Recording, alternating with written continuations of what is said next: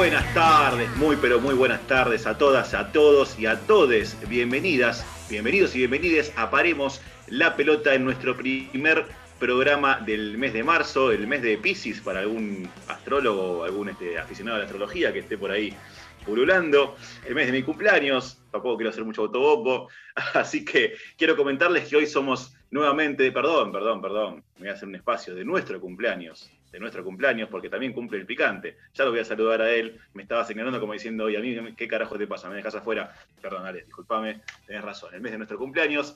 Hoy somos nuevamente un Power Trio, le queremos mandar primero y principal un abrazo enorme a Nachito, también sigue con algunos problemas de salud, seguramente ya se recuperará él y parte de su familia, así que le mandamos un saludo, pero gigante, gigante de acá.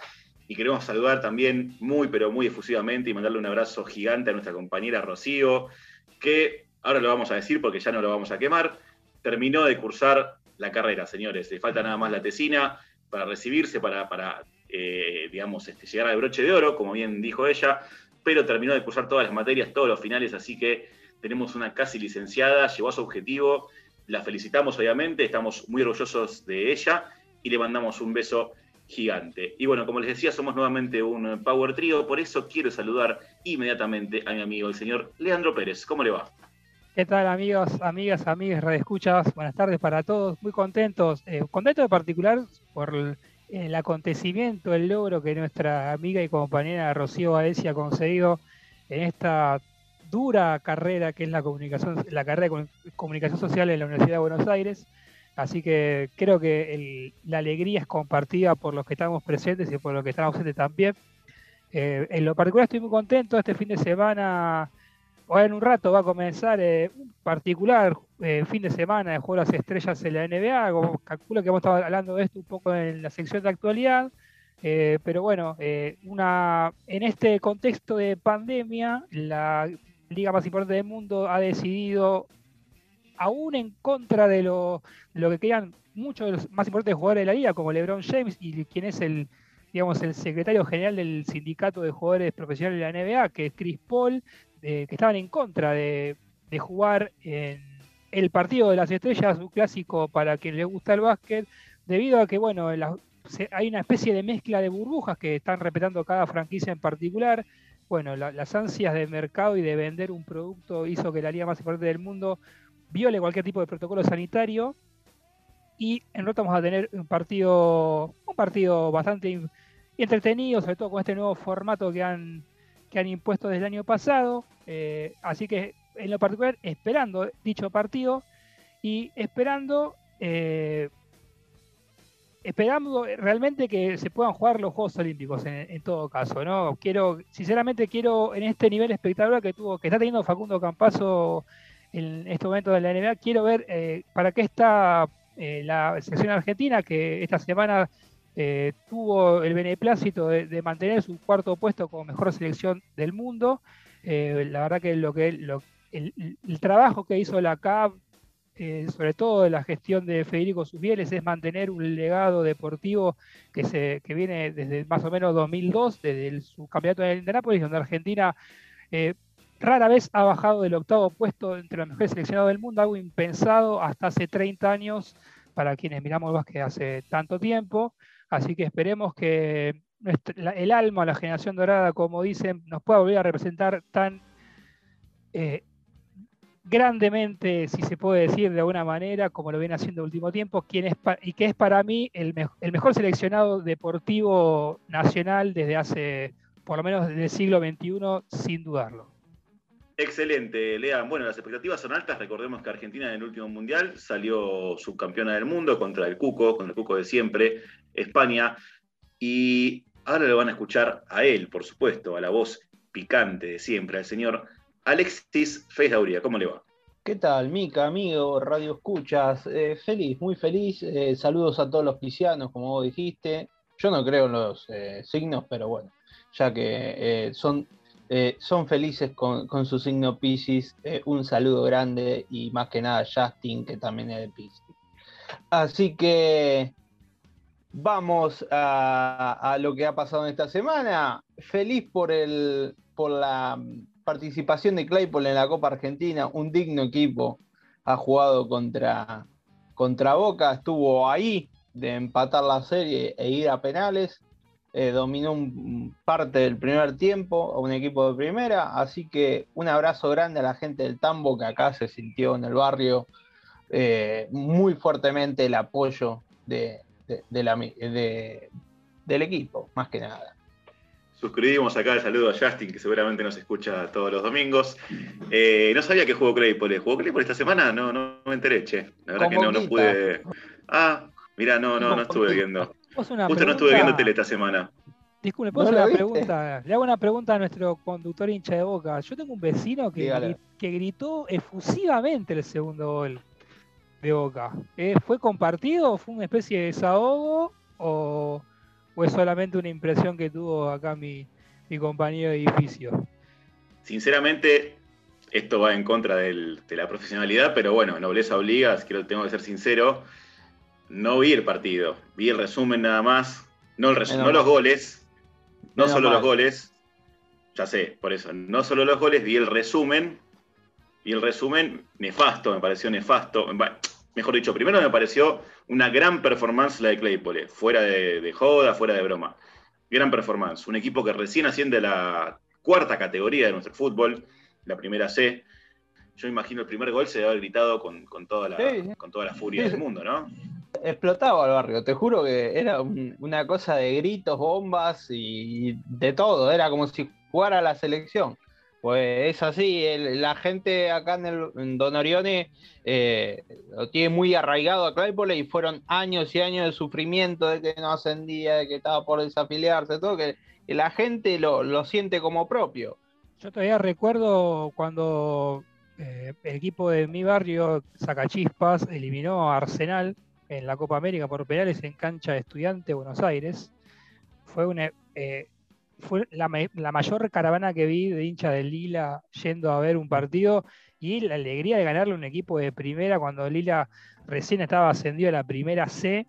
Eh, son estas cosas que creo que fue una de las mejores eh, decisiones que tuvo la AFA en los últimos años, que fue crear la Copa Argentina. ¿no? Creo que es un torneo que, pese a que se juega esporádicamente, levanta muchísima pasión y expectativa con respecto a lo que pasa en la Liga Profesional de Fútbol, ¿no? que ya uno va perfilando quién puede llegar a ser el campeón, la Copa Argentina, la verdad que es, eh, es, un, es, una, es una moneda al aire que, puede terminar en campeón cualquiera. Me ha pasado a mí, año 2015, perdón, año 2014 con Huracán, que estaba en la, en la B Nacional saliendo campeón contra un equipo de primera. Así que bueno, eso es la, la particularidad y lo lindo que tiene este torneo. Sí, absolutamente. Y va con los valores también de nuestro programa, ¿no? De lo que queremos transmitir nosotros. Que un equipo de barrio, que un equipo, eh, digamos, sin tanta estructura, sin los recursos que tiene Boca, le pueda hacer un gran partido y tenerlo contra un arco durante un tiempo, la verdad que es algo súper recontra positivo. Eh, así que bueno, y hablando de cosas impensadas y cosas este, poco convencionales, vamos ya mismo rápidamente a la primera sección de este programa.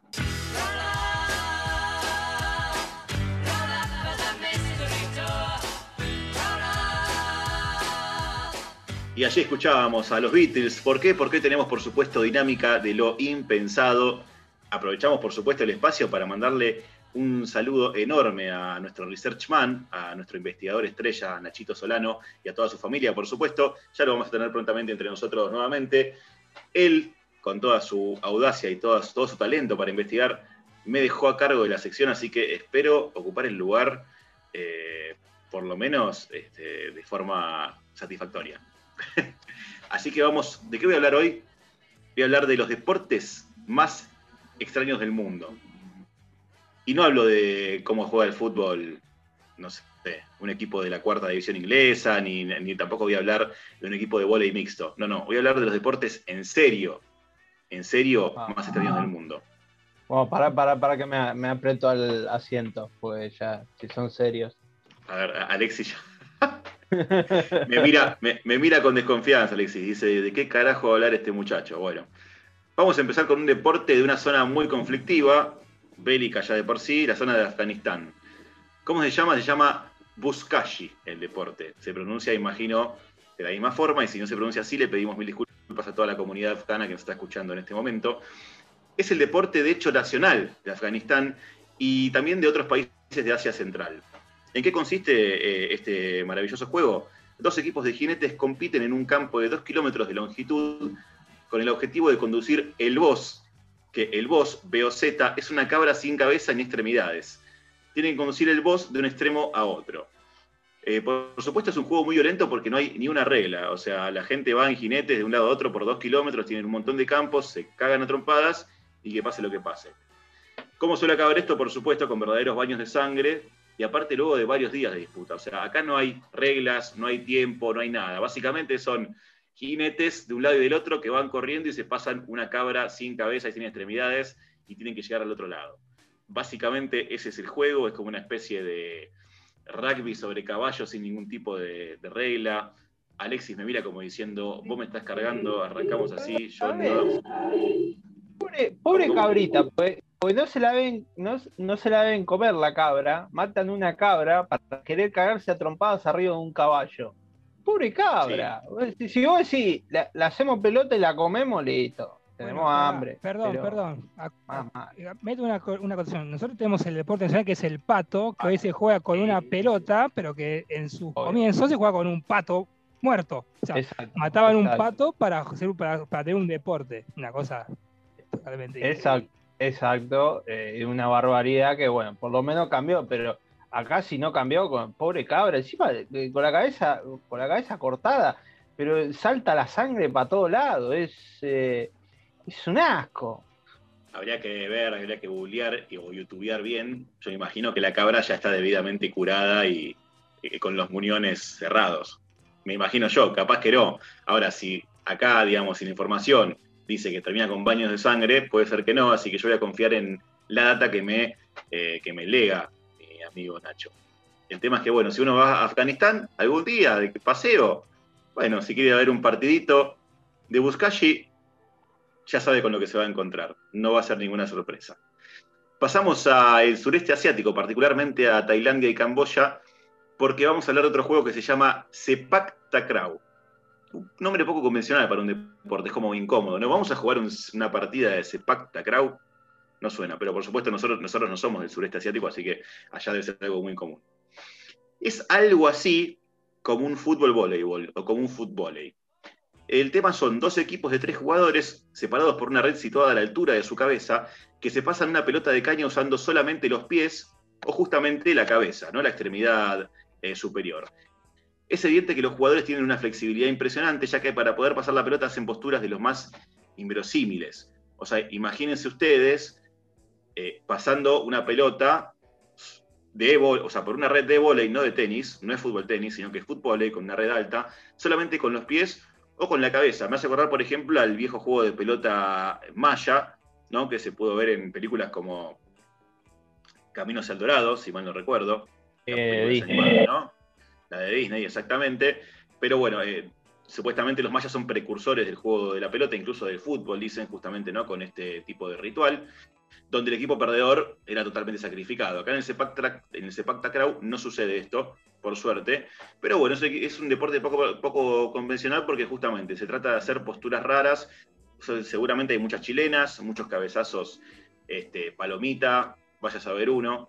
El tema es que, como les digo, si de repente unas vacaciones eligen ir al sureste asiático, por más que en este contexto sea un poquito raro, eh, ya saben qué van a ver si los invitan a un partido de Sepak Takraw. Este que voy a nombrar ahora, yo creo que les va a gustar acá mis amigos Alexis y, Lean. A mí me parece un poco convencional. Me encanta el, final, digamos, me encanta el desenlace, porque son dos desenlaces, ¿no? Y son como muy extremos. Son como, digamos, dos. Eh, es como eh, el, el Jano bifronte. Son dos extremos mirando uno para otro lado. Son dos cabezas mirando para un lado, una otra para el otro. Se llama chess boxing. Es mi favorito, ¿eh? Perdón, es mi favorito por lejos ah, la sección, por lejos. Me, lo, estás vendiendo mucho antes de hablarlo porque sé que va a ser una cagada. Pero, pero bueno, vamos a dejarlo. Muy bien. Como yo les decía, lo dejaron en frente, tenemos una postura a favor y otra en contra. Me encanta que mis amigos, mis compañeros, en este caso, eh, representen la esencia del juego. Se llama chessboxing y como nuestros, eh, eh, nuestros seguidores angloparlantes lo habrán adivinado, es un ajedrez boxístico o es un boxeo ajedrecístico. Desde 2013 se practica en varios países del mundo este extraño deporte que combina las reglas justamente del boxeo con las del ajedrez. Y básicamente es eso, no tiene mucha más explicación. Dos peleadores alternan cinco rounds de boxeo de tres minutos con seis partidas de ajedrez de cinco minutos, todo en el medio de un ring. ¿Quién gana? Por supuesto, el primero que o noquea al rival o a jaque mate. O sea, cualquiera de las dos eh, de las dos metas sirve para ganar. Si haces jaque mate, ganaste. Si noqueas a tu rival, ganaste. Esto, esto lo inventó un, un supuesto, seguramente un supuesto ruso que debe tener un problema de bipolaridad que se cree que es Karpov y Mohamed Ali al mismo tiempo. Eh, o estaba en pedo, dijo, eh, que, que me imagino, Ale, me lo imagino a Gary, me lo imagino a Gary Kasparov después de tomarse una botella de vodka, cagarse a piñas y jugar al ajedrez con el chabón que se, se agarró a la ah. piña. Me imagino algo así, y así lo crearon. Fuimos a tabla. Ah, sí, a tabla, boom, piña en el, medio de, la nariz. Sí, a mí se me vino una imagen similar. Me imaginé también a Karpov, a Kasparov en un bar cagándose a trompadas y después diciendo, bueno, bueno, pero tranquilo, hagamos las pases y jugamos al ajedrez. El tema es que es algo para implementar, si a ustedes les gusta golpear y pensar al mismo tiempo, o por lo menos alternar entre uno y otro. Pasamos a un deporte por demás caótico y salvaje. Estamos hablando del el Bo Taoshi. Es un deporte masivo, pero no masivo porque lo consume mucha gente, sino masivo porque participa mucha gente. Estamos hablando de dos equipos de 75 jugadores cada uno, o sea, 150 jugadores, y el juego consiste en lograr derribar un poste custodiado por el equipo rival en cuya punta hay una persona. Yo vi un par de videos de esto en algún momento por la televisión, eh, es muy bizarro, igual debe ser muy divertido. Eh, por supuesto que por medio de la acumulación de cuerpos, los participantes van escalando hasta lograr llegar al poste y derribarlo. O sea, se juntan muchos cuerpos, muchas personas, va el derribador, va trepando a la gente, se trepa al poste y tiene que derribar al jugador eh, contrario. Por supuesto, esto no es apto para eh, personas con cierta delicadeza de cuerpo, ¿no? Tenés que tener una fortaleza física interesante. Y ustedes se dan cuenta, perdón, ustedes se dan cuenta que, que, la mayoría de los deportes que estamos nombrando es una excusa de la gente para cagarse a trompada, porque está podrido, está en la casa y vamos a cagar una trompada. Bueno, no podemos hacer guerra, no podemos, vamos a cagar una trompada jugando a entre 150 y 150. Pero bueno, está bien, la gente se divierte. Yo creo que podemos eh, rebautizar la sección como catarsis, ¿no? Por lo menos en este, eh, en este caso particular, porque sí, son deportes para hacer catarsis, para, para sacar toda la broca que uno tiene dentro, incluso jugando al ajedrez. Me quedé con el, boxing chess, el chess boxing, mejor dicho. Vamos con el último, el Kabaddi. Nombre particular, obviamente le, le suena asiático porque efectivamente lo es es un deporte de origen hindú, de hecho, cuyas reglas son un poco complicadas a simple vista.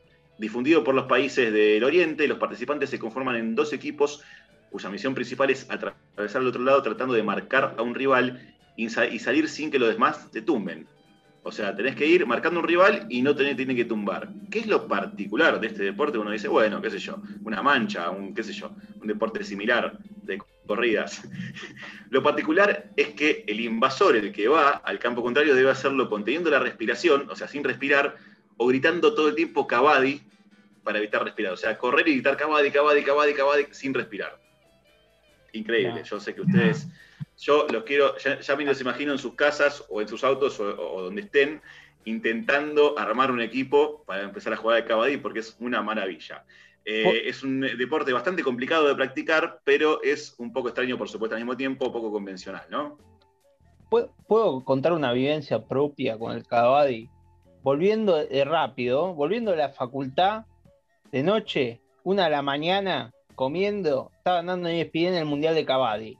Yo dije, ¿para qué carajo estoy estudiando comunicación? ¿Para qué carajo voy a laburar? Y esta gente jugando a Kabaddi, y había una selección de Argentina. Increíble. Basta, no puede ser. Yo, sinceramente, como periodista deportivo, si llego a relatar un mundial de caballo, para mí llegué. Para mí llegué. Eh, si podés explicar eso, podés explicar los muñecos del 98. El mundial 98 todavía no lo explicó Bonadeo. Exactamente, por eso. Pero a nosotros nos gustan las cosas complicadas, las cosas difíciles. Por eso acaba de pasar una nueva dinámica de lo impensado.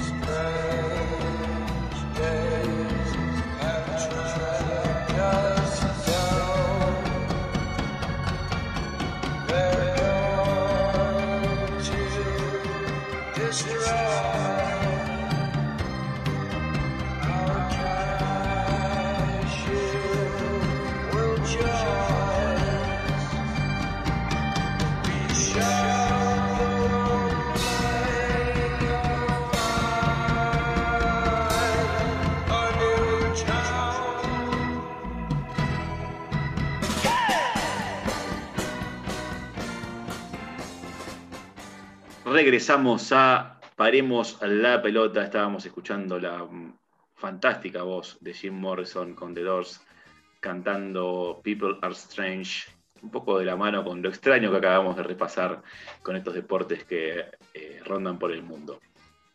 Queremos antes que nada dejarles nuestras redes sociales para que ustedes, por supuesto, como siempre, hablen con nosotros, nos dejen todos los mensajes que ustedes quieran. Las redes son las siguientes, ¿sale? Instagram paremos-la pelota, en Twitter arroba paremos y en Facebook paremos la pelota ok. Nos pueden escuchar en Spotify, en nuestro podcast que tiene el nombre de nuestro programa. Hermoso. Y como ya recordé y le mandé un saludo enorme a Nacho y su familia, quiero mandarle de vuelta un saludo a nuestra compañera Rocío, nuestra amiga Rocío.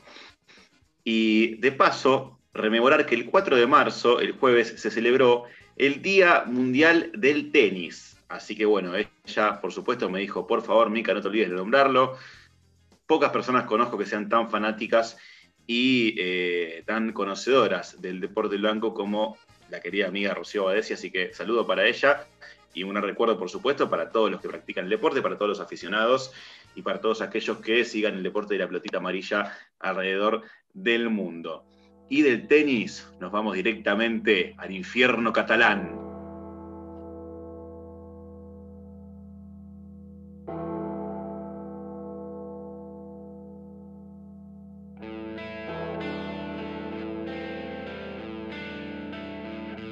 Señoras y señores, bienvenidas, bienvenidos y bienvenides a FM 88.7 Radio La Tribu. Bienvenidas, bienvenidos y bienvenides a Paremos la Pelota, mes que un programa. Sean ustedes muy bienvenidas, muy bienvenidos y muy bienvenidos a Rebeldes con Causa.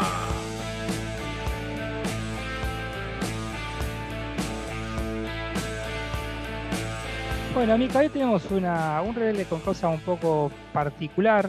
Mezcla el compromiso de un dirigente político y deportivo con su territorio eh, y también marca un poco la, una, frase famosa, un eslogan, podemos decir, de uno de los clubes más importantes en cuanto a lo, yo te puedo decir lo deportivo de España y del mundo, como es el Fútbol Club Barcelona, que es el eslogan que eh, quien haya visto un partido de este club eh, está puesto en la segunda bandeja del Camp Nou, que es Més que un club.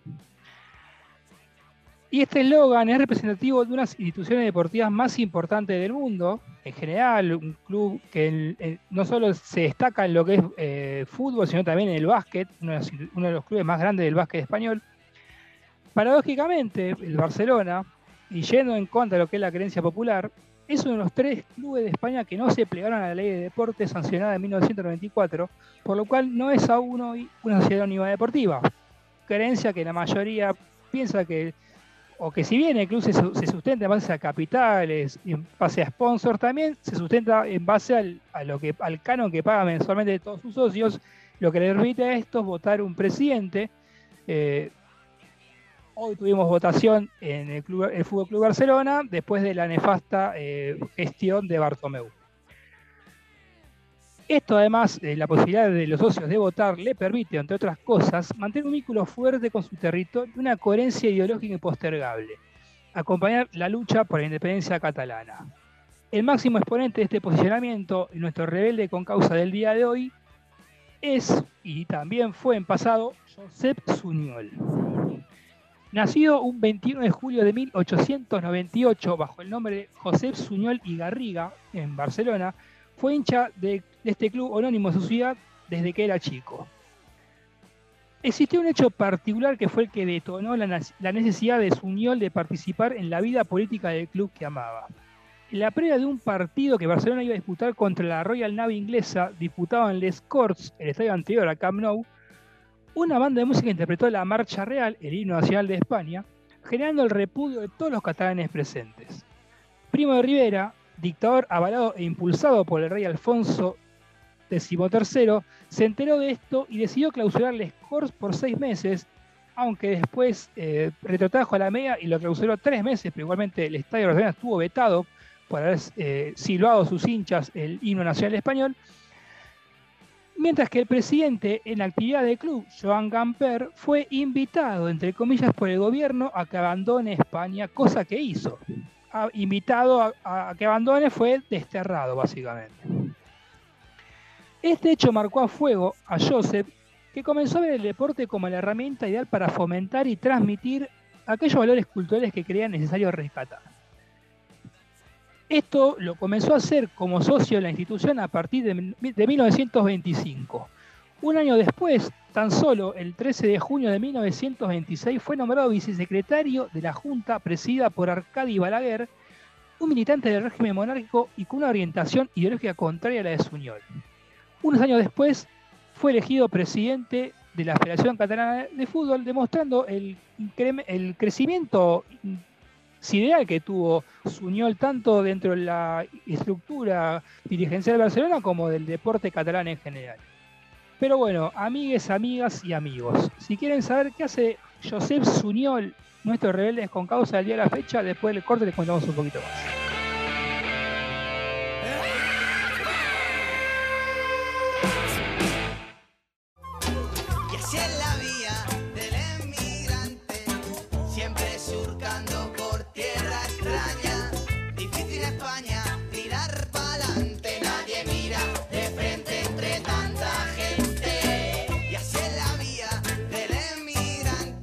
Volvemos a, Paremos la Pelota. Lean, quiero saber, por favor, qué hace Joseph Suñol, un verdadero rebelde con causa. A comienzos de la década del 30, Josep Suñol fundó la revista La Rambla, con la que buscaba poner en agenda las reivindicaciones catalanas, pero este semanario fue suspendido por la censura ejercida durante el gobierno de Primo de Rivera. Esta censura, llevada a cabo a través del dictador, hizo que cambiara el nombre de su revista por La Rambla de Cataluña, ya que tenía su sede particularmente en la Rambla catalana, y era tan el, nexo o el lazo que unía a la afición a la, afición barcelonista con José Suñol que de esa época todos los hinchas de barcelonistas celebran ahí los éxitos deportivos del club. En la Rambla Catalana, donde estaba la sede central de, este, esta, de esta, revista, propiedad de José Suñol. Cuando se proclama la Segunda República Española en 1931, José Suñer es elegido diputado de las Cortes Españolas, una especie de legislatura unicameral en aquel, formato de gobierno en España, por el partido de la Izquierda Republicana de Cataluña. Esta elección, o haber sido elegido por sus votantes, eh, lo repitió tanto en 1933 como en 1936. Un año después de 1933, en 1934, le ofrecen por primera vez la presidencia del Barcelona, la cual dimite, o sea, no acepta, pero finalmente un año después, el 27 de julio de 1935, fue elegido como presidente de la institución. Los socios confiaron en él para que acabara de enderezar la situación financiera del club, tarea que había comenzado su antecesor, Steve Salah, el cual, ahora como tesorero y junto a Francesc Casals, ayudaron a Suñol a cerrar la temporada con un superávit económico considerable. Josep Suñol consideraba fundamental el papel del Barcelona para formar un compromiso ciudadano con la cultura catalana, dándole importancia a la realidad sociopolítica de su comunidad. Además de estos logros culturales, socioculturales y políticos, en el ámbito deportivo, el equipo se proclamó campeón de Cataluña en 1936 y perdió la final de la Copa del Rey de ese año contra el Real Madrid del legendario arquero Zamora, que tuvo una de las mejores actuaciones de su carrera y la historia de, del fútbol español, no solamente en la época, sino también en general. Mientras era presidente de Barcelona, continuaba su trayectoria política. A principios de 1936 fue elegido por tercera vez como diputado nacional, meses antes de que se declare el inicio de la Guerra Civil Española. Este conflicto incluía diversas particularidades, luchas de clases sociales, guerra de religión, enfrentamientos de nacionalismos opuestos y la disputa del comunismo frente al fascismo. Suñol, quien se consideraba un defensor de la democracia, para primeros días de agosto estaba en Madrid, hacia donde se acercaba el frente eh, eh, franquista, la falange, los falangistas. Las tropas traídas por Franco desde España subían por Extremadura con ánimo de llegar a la capital española. Una noticia falsa publicada en, los diarios del día, en la mañana del día 6 puntualmente de agosto, fue fatal para Suñol. Según la misma, las tropas del llamado Batallón Maciá Companís habrían, en un contraataque, obligado a retirarse a las fuerzas rebeldes y habrían ocupado el Alto de León. Una noticia falsa de este tipo que eran muy frecuentes en todas las guerras con el fin de mejorar el ánimo de la retaguardia, tanto de, los franquistas y de, bueno, ¿no? y de marcar una cierta superioridad de un bando hacia otro. Podemos recordar la frase de Leopoldo Galtieri diciendo que estamos ganando mientras masacraran un sinfín de pies en Malvinas. En fin. Suñol juntó a su chofer y 50.000 pesetas para las tropas y marchó hacia Alto del León. Al pasar las últimas posiciones republicanas, no atendió las señales que le avisaban de que se tenía que detener y siguió hacia arriba, convencido de que el puerto de esa ciudad estaba despejado. Sin darse cuenta, su coche entró en una zona controlada por el ejército franquista en la sierra de Guadamarra. Suñol fue identificado y cuando descendió del coche oficial en el kilómetro 51 de la carretera de La Coruña gritando por Cataluña y la República, sin juicio previo, tanto él como su acompañante fueron fusilados allí mismo por los falangistas. Suñol fue fusilado por republicano y enterrado en una fosa común. Como homenaje póstumo, entre el 16 de noviembre de 1937 y el 17 de enero de 1939, la Junta Directiva Barcelonista decidió considerar a Josep Suñol presidente ausente del Fútbol Club Barcelona. La figura de Suñol fue poco recordada durante mucho tiempo. La victoria del bando franquista en la guerra civil y la posterior dictadura hicieron que la imagen del expresidente del Barcelona no fuese muy bien vista. Con el correr de los años y profundas investigaciones, en 1996 brindaron el primer gran homenaje inaugurando un busto en el lugar donde fue asesinado.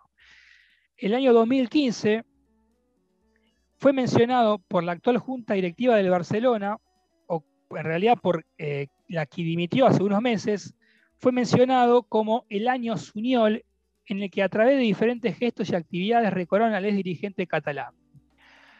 Bartomeu, ex presidente de la institución, tuvo palabras para, su, para con José Suñol diciendo que es una de las figuras más importantes de la historia del Barça y que como barcelonistas estábamos en deuda con este reconocimiento. Y traemos a colación la historia de José Suñol porque siempre, nosotros intentamos destacar en esta, en esta sección en particular aquellos personajes que fueron olvidados por la historia, que fueron desterrados eh, por no seguir con los parámetros o con los lineamientos del discurso hegemónico reinante en la época. ¿no? José Suñol participó o fue parte de un bando que perdió una guerra civil y por eso fue condenado al ostracismo incluso dentro de Barcelona, eh, siendo que fue uno fue el presidente que por lo menos lo, rescató económicamente en una época donde el Barcelona la estaba pasando muy mal. Así que bueno, amigas, amigos y amigas, esa es la historia de Josep Suñol. Esperemos que les haya gustado y que también entiendan la noción o este eslogan que el Fútbol Club Barcelona eh, enaltece tanto que es que es más que es más que un club, que es más que un club, ¿no? El Barcelona además de nutrición deportiva, es un territorio, ¿no? Y siempre, por lo menos simbólicamente y también literalmente, abogan por la independencia catalana, así que desde nuestra posición eh, reivindicamos esta lucha. Qué diferencia, ¿no? Qué distancia que hay entre Bartomeu y Suñol, no solamente por la época en la que vivieron, sino ideológicamente, ¿no? Este, de todas formas, lo que queremos rescatar es que le hayan hecho un homenaje, eso seguro, porque están hablando de una persona que participaba o que formaba parte de la izquierda republicana, no de una persona, digamos, ¿no? que un socialdemócrata estándar que hablaba de los derechos humanos y de la democracia como cualquier político que hoy en día se llena la boca vacíamente hablando de ese tipo de temas. Así que excelente, hermosa la historia, como siempre. Acá el hecho más preponderante es el que dijiste vos, destacar a la gente olvidada, ¿no? Entonces queríamos aprovechar las elecciones del eh, Fútbol Club Barcelona, que se desarrollaron el día de hoy, para evocar la figura de Josep Suñol, para rememorar que fue una persona totalmente comprometida con su causa, con una causa que lamentablemente vio la derrota en aquella marcha sobre Madrid, pero que no deja de rescatar día a día o, de destacar, más que rescatar día a día, varios héroes y heroínas que formaron parte de la resistencia, ¿no? que se opusieron a esa dictadura cruenta, que fue la dictadura de Franco, que duró, ahora me va a corregir Alexis seguramente, pero duró, más de 40 años y terminó de hecho con la muerte del generalísimo, como le decían. Así que desde aquí, desde Paremos la Pelota, eh, primero esperar que la nueva dirigencia de Barcelona sea un poco más consecuente con, los inicios y con su historia, y que sean más Suñol que Bartomeu, salvando las distancias, ¿no? Eh, sinceramente es lo, que, es lo que queremos desde aquí. Por supuesto, el Barcelona se ha hecho, siempre fue uno de los equipos más grandes del mundo, desde la etapa de Pep Guardiola, ni siquiera de Pep Guardiola, desde la etapa de Frank Rijkaard y Ronaldinho del 2005 para adelante, a través de diversas Champions League, eh, mundiales de clubes, torneos, etc. Y a partir del advenimiento del mejor jugador de la época contemporánea, que es Lionel Messi, quizás ha tenido más, eh, más este, trascendencia que otros equipos grandes del continente, del viejo continente, ¿no? Por supuesto. Pero más allá de la cuestión futbolística, de lo deportivo, del triunfalismo, que es lo que estábamos, de lo que hablábamos hoy, de lo que hablamos siempre, no solamente de lo que hablamos siempre, ¿no? Que queremos dejar eh, un poco de lado, por lo menos para ocuparnos del otro lado del deporte, del otro lado del fútbol en este caso, y, directamente del otro lado, en el negativo, lo tenemos a Suñol. ¿Por qué? Porque fue un tipo que presidió el Barcelona, efectivamente, pero que también formaba parte de las milicias eh, republicanas, peleando contra, este, contra el franquismo, peleando en su momento contra Primo de Rivera, el primer dictador de ese movimiento, después peleando contra el mismo general Franco, contra eh, cayendo en batalla, ni siquiera en batalla, no, no, no, fue caer en batalla, fue caer fusilado, fue llegar a un territorio enemigo, no hacer, hacer caso omiso del aviso que le dieron de que era un territorio ocupado, y cuando se dio cuenta que iba a morir, perdón por el, eh, por el francés que voy a utilizar en este momento, puso los huevos arriba de la mesa, dijo aguante la República, aguante Cataluña, y lo acribillaron, como a muchas personas más, ¿no? Y lo tiraron a una fosa común como cualquiera. Entonces, 85 eh, años después de ese evento, queríamos recordarlo. Simplemente eso. Bueno, Mica, te quería decir eh, exactamente, la dictadura de Franco duró desde, el 36 hasta el 75, que, que fue fue la fecha de, su, de 20 de noviembre del 75, que él era llamado caudillo de España, eh, un, total salvaje, un, HDP, como diríamos acá. Eh, durante la dictadura de, Franco hubo desaparecidos, hubo detenidos, hubo asesinados. Fue algo totalmente cruento y más que nada para las comunidades autónomas que hoy decimos que son eh, que son Cataluña, que son País Vasco, que son País Gallego, eh, Andalucía. Eh, más que nada para esas comunidades lo sufrieron más todavía porque por su falta de hispanidad, como decía Franco. Sí, convengamos que seguía la lógica de toda dictadura absolutista y sobre todo cimentada por, ¿no? por la iglesia por, el catolicismo, por la iglesia católica, por los valores eh, más conservadores, medievales. Mm. Yo creo que los, valores eran, sin, sin, temor a exagerar, eran medievales. Incluso desde el lado, no solamente desde el lado masculino, sino también desde el lado femenino. Recuerdo haber leído el manual de la buena mujer, eh, elaborado por Pilar Primo de Rivera, que no me acuerdo si era la mujer o la hermana de José Antonio Primo de Rivera, que básicamente le decía a la mujer que, tiene que ser, tenía que ser la, persona más sumisa del mundo. Tenía que atender bien al marido, o sea, tenía que vivir para el marido, tenía que atender bien al marido cuando llegara, no hablar de estupideces, entre comillas, eh, estar de siempre de buen humor, hacer la comida más rica. Es, es, un manual que si uno lo lee, dice, ok, esto lo hizo Capusoto con saborido y, digamos, lo sacaron porque es una joda, eh, es una parodia. No, eso existía realmente y eran recomendaciones reales y había mujeres que por supuesto lo practicaban porque en esa época tampoco había mucha chance de rebelarse, lamentablemente. Y eso nada más lo pongo como un ejemplo, ¿no? después de todas las aberraciones que hubo en connivencia con la Iglesia Católica, como, como dije recién, no lo voy a dejar de nombrar. Porque si bien, por ejemplo, en lo que fue eh, eh, el, plan Cóndor en América Latina, eh, la Iglesia Católica fue cómplice. Había un movimiento de curas tercermundistas, de hecho al padre Mujica lo asesinaron antes de la dictadura, pero formaba parte de esa, parte, formaba parte de esa sección de la iglesia que, se oponía ¿no? justamente a, los valores conservadores. Pero en España el catolicismo fue 100% cómplice de la dictadura de Franco. Eh, y es lo que hablabas vos, Ale, también, ¿no? De la poca hispanidad. ¿Qué era ser español? Era ser blanco, era ser devoto de la realeza, devoto de la iglesia.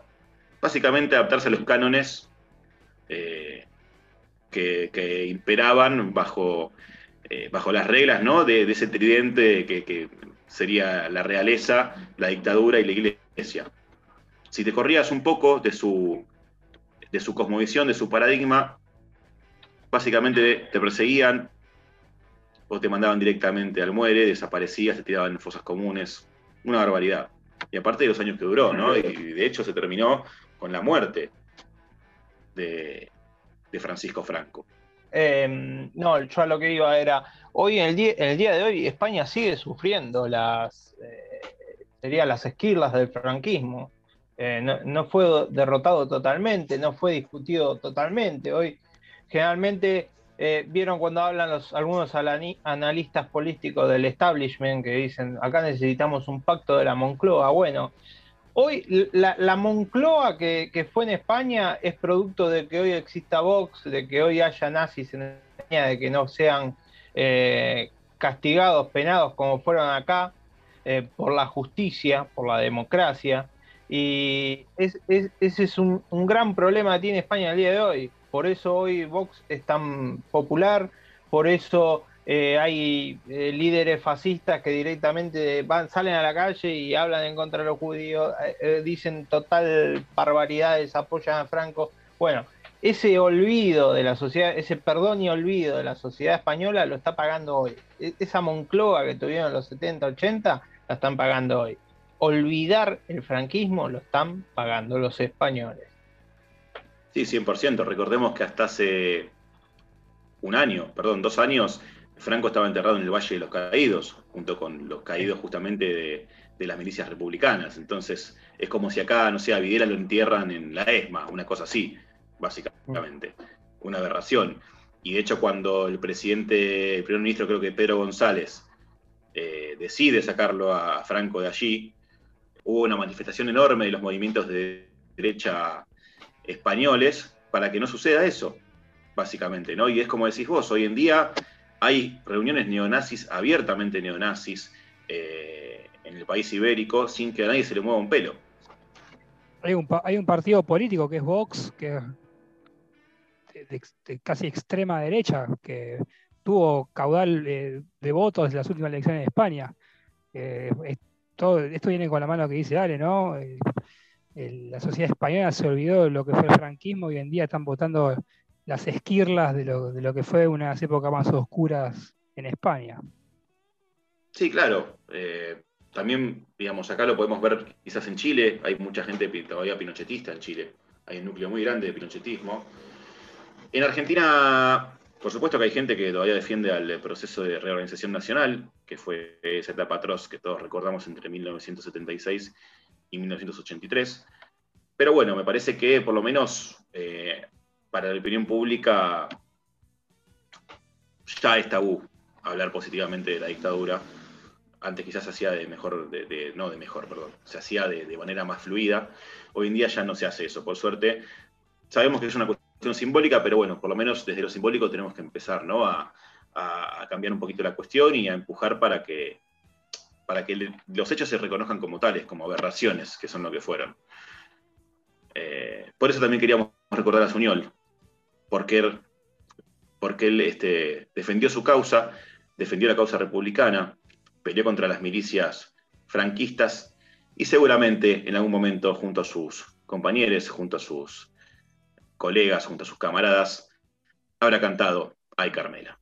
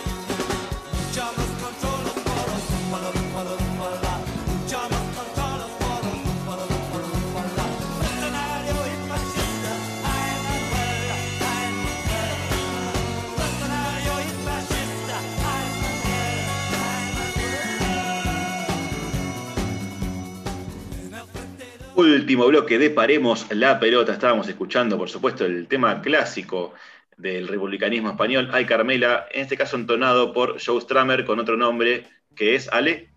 La The Fifth eh, Brigade, sería la brigada número 15 la decimoquinta brigada. Excelente.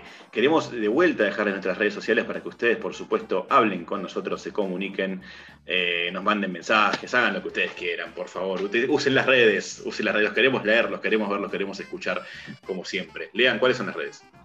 Se pueden comunicar con nosotros en Facebook Paremos la Pelota OK, en Instagram Paremos guion bajo la pelota y en Twitter Paremos P. Excelente. Ale, por favor, contame todas las novedades de esta semana. Bueno, las novedades de esta semana son, la primera es que Campazo va a jugar el Racing Star. El cordobés Facundo Campazo fue elegido como miembro del Team World del Racing Star, partido de exhibición de novatos y rookies de la NBA. Sin embargo, el partido no se disputará este año, aunque la NBA quiso mantener las menciones para reconocer a los nuevos talentos.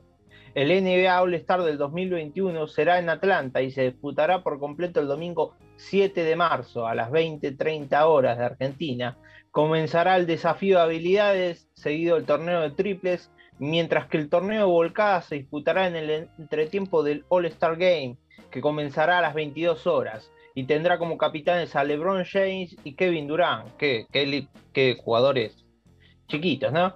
Cabe recordar que, que se ha perdido los últimos partidos de los Nuggets por ser contacto estrecho de Roderick Hampton, quien dio positivo de coronavirus en la semana.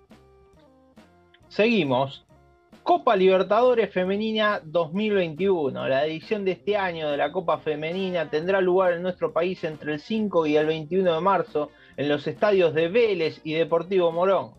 Los grupos han quedado conformados de la siguiente manera. Grupo A, Corinthians, el Nacional de Ecuador, Universitario de Perú y América de Cali. Grupo B, Boca, Santiago Morning, Deportivo Trópico de Bolivia, Kinderman Abay de Brasil. El grupo C, Santa Fe de Colombia, Atlético SC de Venezuela, River y Sol de América. Y el grupo D, Ferroviaria de Brasil, Libertad Limpeño de Paraguay, Peñarol y Universidad de Chile. Por último, eh, el Comité Olímpico japonés, una novedad es que ampliaron el número de mujeres en el comité organizador, ahora son 19 de 45 miembros, casi la mitad, casi la mitad. Y otra es otra noticia es la posible cancelación de público extranjero para ir a los Juegos Olímpicos. Así que eh, está el rumor de que solo los japoneses van a poder ir a ver eh, los Juegos Olímpicos. Por último, la última noticia, lo más insólito de la semana. Un argentino no asume en la Universidad Católica de Chile porque se resiste al hisopado. La Universidad Católica de Chile ya tiene reemplazo de Ariel Jola, nuevo entrenador de Santos. Se trata del uruguayo Gustavo Poyet, de 53 años, alguno lo debe recordar, de los años 90 jugando que por ahora no contará con uno de sus principales ayudantes de campo, Mauricio Tarico, quien pronto no arribará al país, al país trasandino. ¿El motivo? El argentino no quiere realizarse el examen PCR que detecta el coronavirus. Así que eh, Poyet inicia su trabajo sin asistente de campo. Por último, eh, para los que no vieron el documental de Maradona que hizo Infobae, eh, es un buen documental, lo he visto. La verdad que eh, Morla y, y, Luque y toda la runfla que tienen atrás eh, no pueden caminar por la calle tranquilos, le digo así.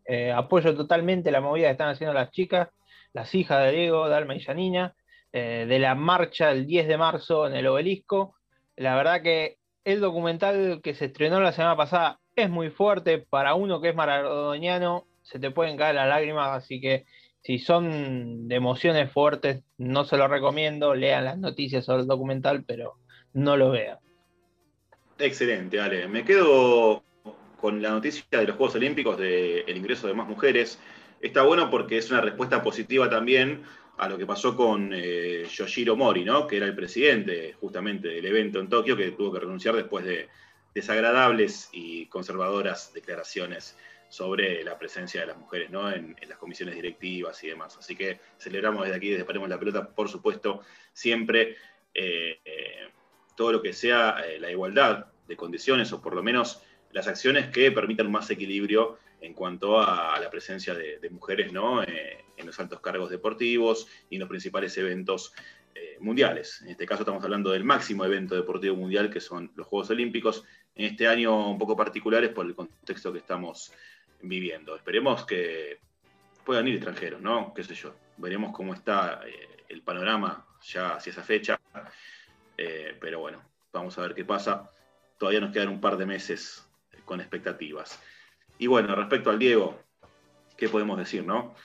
Yo la verdad que no lo vi el documental, tengo cagazo de verlo, perdón por el francés de vuelta, hoy estoy bastante soez con, con el léxico, pero bueno, me sale así. Eh, tengo un poco de cagazo de verlo porque siento que me va a afectar bastante. Me imagino que condensa todos los hechos que casi todos los que más o menos venimos siguiendo el caso sabemos, ¿no? Que lo dejaron en banda, que lo dejaron morir, que no lo cuidaron. Lo que se sabe a ciencia cierta, lo que es Vox Populi, me imagino que ahí está bastante explícito. Así que, qué sé yo, esperemos simplemente que se haga justicia que sea justicia divina, ¿no? Justicia poética, justicia divina, todo lo que puede relacionarse con, la gran figura que, fue y que es y que será Diego Armando Maradona, más allá de su desaparición física, lo vamos a recordar siempre.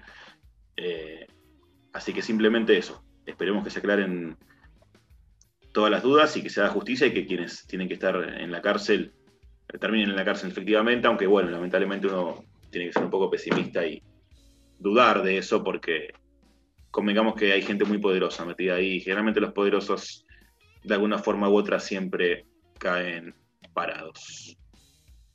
Llegamos al fin de esta nueva edición de Paremos la Pelota, le deseamos un muy lindo domingo, que tengan una muy pero muy hermosa semana. La semana que viene ya contaremos de vuelta con Rocío Badesi entre nuestras líneas, seguramente también con Nachito, esperemos que así sea. Les deseamos un maravilloso comienzo del mes de marzo.